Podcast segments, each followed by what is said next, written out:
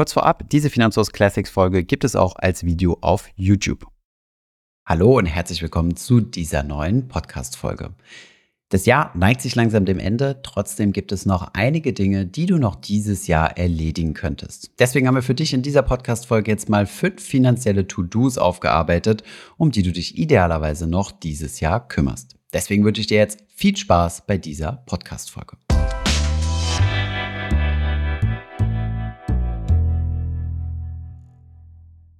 Bevor es losgeht, ein kurzer Werbeeinsprecher. Und heute möchte ich euch die App Finanzguru vorstellen. Das ist euer kostenloser und digitaler Finanzassistent.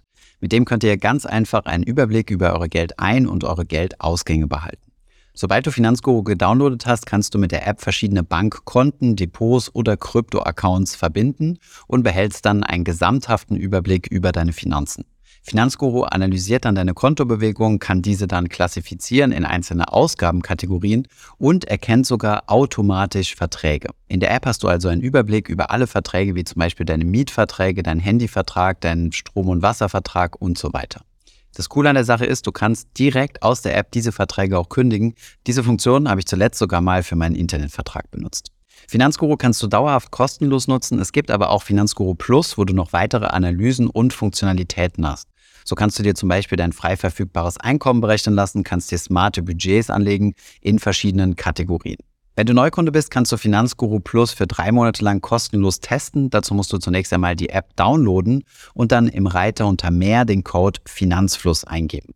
Falls du dann nach dem Testzeitraum doch lieber bei der kostenfreien Basisversion bleiben möchtest, dann kannst du Finanzguru Plus jederzeit monatlich kündigen. Den Link zur App findest du auch nochmal in den Shownotes. Bald ist das Jahr ja schon vorbei. Nichtsdestotrotz lohnt es sich jetzt im Dezember noch einige Dinge auf die To-Do-Liste zu schaffen, denn damit könnt ihr gegebenenfalls echtes Geld sparen oder euch zumindest schon mal für das nächste Jahr finanziell besser aufstellen. Starten wir direkt mal mit der Rubrik Steuern. Der erste Tipp ist, nutze den Sparerpauschbetrag mit Hilfe deines Freistellungsauftrags. Treue Finanzhofsfans wissen natürlich, dass ihr jedes Jahr einen Sparerpauschbetrag von 1000 Euro habt. Das bedeutet, dass ihr jedes Jahr bis zu 1000 Euro steuerfreie Kapitalerträge beziehen dürft. Damit spart ihr knapp bis zu 265 Euro. Denn die Kapitalertragssteuer mit Soli liegt bei 26,38 Prozent. Dieser Sparerpauschbetrag lässt sich aber nicht aufs nächste Jahr übertragen. Ihr müsst es immer in einem aktuellen Kalenderjahr benutzen. Und wenn ihr das nicht gemacht habt, dann verfällt dieser Vorteil. Diese Frist solltet ihr deswegen auf keinen Fall verpassen. Was ist also konkret zu tun? Wir denken hier an zwei Dinge.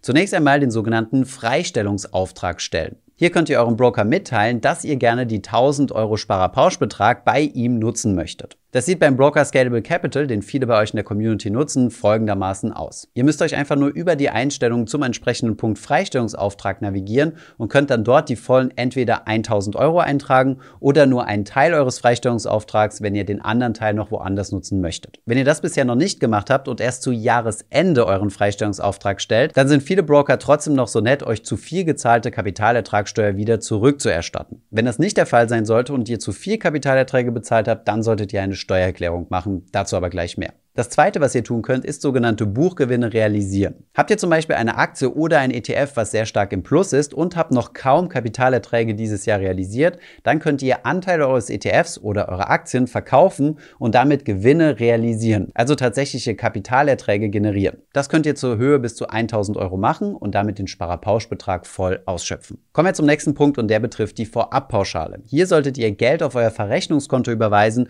um genau diese Vorabpauschale zu bezahlen. Die Vorabpauschale ist eine zugegebenermaßen ziemlich kompliziert berechnete Steuer, die auf ETFs anfällt. Diese Vorabpauschale betrifft sowohl ausschüttende als auch thesaurierende ETFs, allerdings ist die Höhe der Steuer hier unterschiedlich. Aufgrund der niedrigen Zinsen in den letzten Jahren ist die Vorabpauschale in den letzten beiden Jahren ausgefallen. Für das Jahr 2023 wird aber wieder eine Vorabpauschale anfallen. Diese Vorabpauschale kann übrigens auch mit eurem Steuerfreibetrag verrechnet werden. Wenn dieser aber schon ausgeschöpft ist, dann wird die fällige Steuer von eurem Verrechnungskonto abgebucht und deswegen solltet ihr sicherstellen, dass ihr dort auch genügend Geld liegen habt. Wir ersparen euch jetzt die konkrete Berechnung, wie ihr herausfinden könnt, wie hoch diese Vorabpauschale sein wird und verweisen dazu auf unseren Rechner, den findet ihr unten in der Beschreibung verlinkt. Mit dem könnt ihr mal ein bisschen spielen und habt dann schon mal eine grobe Abschätzung, wie viel Vorabpauschale bei euch im Jahr 2024 für das Jahr 2023 anfallen wird. Der Einzug dieser Steuer findet dann im Januar 2024 statt.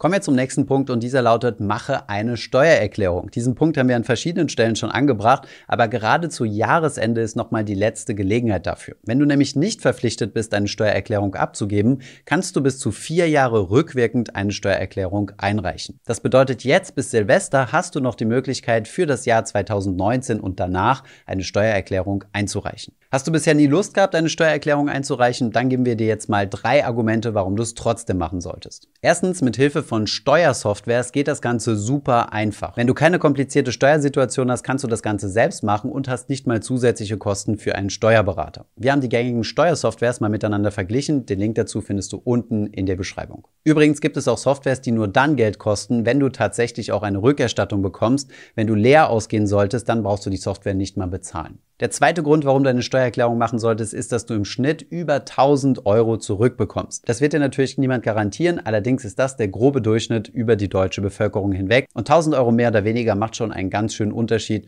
und wenn es auch nur fürs Weihnachtsshopping ist. Und der dritte Grund, warum du eine Steuererklärung machen solltest, ist, dass wenn du deine Steuerrückerstattung stark verspätet bekommst, was ja jetzt der Fall wäre, wenn du zum Beispiel für 2019 erklärst, dann bekommst du vom Finanzamt sogar eine attraktive Verzinsung von 1,8 Prozent. Wenn du also aus dem Jahr 2019 2019 noch 1000 Euro Steuerrückerstattung bekommen solltest, dann kommen hier nochmal attraktive 74 Euro Zinseszinseffekt hinzu. Kommen wir zum nächsten Steuertipp und dieser lautet in diesem Jahr noch heiraten. Das hängt natürlich davon ab, ob ihr das sowieso dieses Jahr schon geplant habt, aber wenn ihr es tun solltet, dann solltet ihr es vorm 31.12. machen, denn euer neuer Status, nämlich standesamtlich verheiratet, wirkt sich auf eure Steuer für das gesamte Kalenderjahr aus. Es reicht also, wenn ihr einen einzigen Tag im Jahr verheiratet wart, um die steuerlichen Vorteile für das gesamte Jahr geltend zu machen. Wenn ihr also mit dem Gedanken spielt, Anfang nächsten Jahres zu heiraten, versucht die standesamtliche Hochzeit zumindest in dieses Jahr vorzuziehen. Dasselbe gilt übrigens auch für für den nächsten Tipp, nämlich den Steuerklassenwechsel. Auch die Steuerklasse könnt ihr bis zum letzten Tag im Jahr noch wechseln und das wirkt sich dann für das gesamte Jahr aus. Die Steuerklasse wechseln bringt euch per se keinen steuerlichen Vorteil,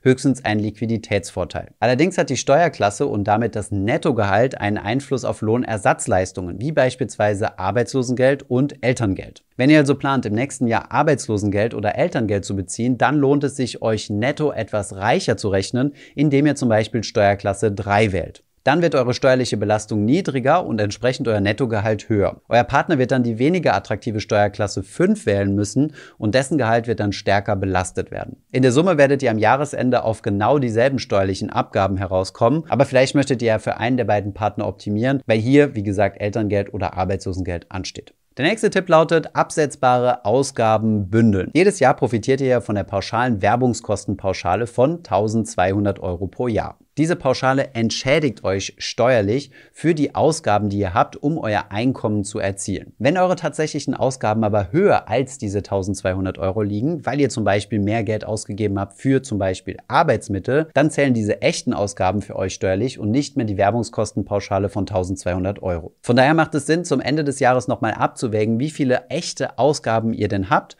Und wenn ihr zum Beispiel gerade an der Grenze zu den 1200 Euro seid und noch eine größere Ausgabe geplant habt, dann dann könnt ihr diese vorziehen, noch in dieses Jahr 2023, um dann eure echten Kosten anzusetzen und hiermit Steuern zu sparen. Solche Ausgaben können zum Beispiel ein neues Notebook sein oder wenn ihr euch in diesem Jahr beworben habt und viele Kosten für die Bewerbungen hattet. Den letzten steuerlichen Aspekt, den ihr noch in diesem Jahr mit berücksichtigen könnt, sind Spenden. Denn Spenden an gemeinnützige Organisationen könnt ihr steuerlich absetzen. Wenn ihr zum Beispiel einen Grenzsteuersatz von 35 Prozent habt und 1000 Euro spendet, dann würdet ihr wieder 350 Euro über die Steuer zurückbekommen in Form von einer Steuerminderung. Für Spenden ab 300 Euro braucht ihr eine Spendenquittung. Für alles darunter reicht ein Kontoauszug als Nachweis. Kommen wir zur nächsten Kategorie Kategorie und diese lautet Gesundheit. Hier haben wir eher einen Sammeltipp und dieser lautet zum Zahnarzt gehen und Bonusheft pflegen. Wenn ihr in der gesetzlichen Krankenversicherung versichert seid, gibt es viele Krankenkassen, die euch ein sogenanntes Bonusheft anbieten. Damit wollen Krankenkassen euch motivieren, regelmäßig zum Arzt und zur Vorsorge zu gehen. So beispielsweise bei der Zahnvorsorge. Diese Zahnarztvoruntersuchungen werden dann in deinem Bonusheft festgehalten. Außerdem zahlen verschiedenste Krankenkassen auch noch weiterführende Boni, beispielsweise wenn ihr ein Fitnessstudio-Abo habt oder in einem Sportclub eingetragen seid oder zur regelmäßigen Hautkrebsuntersuchung geht. Dieses Bonusheft kann übrigens jetzt auch digital geführt werden mit der elektronischen Patientenakte ab 2024. Wenn ihr den Papierkram loswerden wollt, dann könnt ihr euch hierfür registrieren. Dann müsst ihr euren Zahnarzt nur noch bitten, eure Vorsorge dort in der Akte zu hinterlegen und spart euch somit den Papierkram. Kommen wir zur nächsten Kategorie, Sparen und Investieren. Ein Thema, was du dir dieses Jahr nochmal vorknöpfen kannst, ist deine Ziel-Asset-Allokation zu überprüfen. Konkret ist damit gemeint die Aufteilung zwischen deinem risikobehafteten Teil, also beispielsweise deinen Aktien, mit denen du langfristig Rendite erzielen möchtest, und deinem risikofreien Teil, der als Ziel hat, die Schwankungen und das Risiko deines Portfolios zu reduzieren. Hierzu zählen zum Beispiel Investitionen in Festgeld oder Tagesgeld oder langlaufende, sichere, in Euro nominierte Staatsanleihen oder Staatsanleihen-ETFs. Dieses Börsenjahr 2023 war ja ein bisschen wie 2022 relativ durchwachsen. Vielleicht fühlst du dich jetzt mit deiner Asset Allocation nicht mehr so wohl wie früher. Deswegen ist jetzt das Jahresende ein guter Moment, das Ganze auf den Prüfstand zu stellen. Fühlst du dich vielleicht doch etwas zu unwohl, wenn du 100% in Aktien investiert hast? Dann überlege, ob du vielleicht nicht auf 20 und 80% umsteigst. An dieser Stelle aber mal noch der Hinweis, lass dich nicht von den aktuellen Zinsen dazu verleiten, jetzt weniger in Aktien zu investieren. Bei der Frage, wie viel Prozent man in Aktien investieren sollte, solltest du dich eigentlich ausschließlich an deiner Risikopräferenz orientieren. Und damit sind wir auch schon beim nächsten To-Do für dich, nämlich dem Thema Rebalancing. Das solltest du dir einmal pro Jahr vornehmen. Rebalancing bringt einen echten Renditevorteil. Zum Rebalancen braucht ihr übrigens kein Mathematikstudium, sondern nur unseren Rebalancing-Rechner. Den findet ihr unten in der Beschreibung verlinkt. Dort könnt ihr dann die aktuellen Zahlen eingeben, wie euer Portfolio gerade aufgeteilt ist und was die Zielallokation ist. Und der Rechner sagt euch dann genau, was zu tun ist. Wie genau das mit dem Rebalancing und dem Rebalancing-Rechner funktioniert, dazu haben wir schon ein Video produziert. Das findest du in der Beschreibung. Kommen wir zur nächsten Kategorie. Die haben wir mal als Finanz Finanzen sortieren zusammengefasst. Ein Aspekt, wo es sich immer wieder lohnt, Energie reinzustecken, ist die Analyse deiner Einnahmen und Ausgaben. Gerade in den letzten beiden Jahren ist das Leben ziemlich viel teurer geworden und dementsprechend haben sich vermutlich auch deine Ausgaben und dein Konsumverhalten stark verändert. Aber vielleicht hast du es auf der anderen Seite auch geschafft, dein Einkommen zu steigern. Beides, Einnahmen und Ausgaben, solltest du einmal eine Zeit lang in einem Haushaltsbuch tracken, um dein Konsumverhalten herauszufinden und gegebenenfalls Sparpotenzial aufzudecken.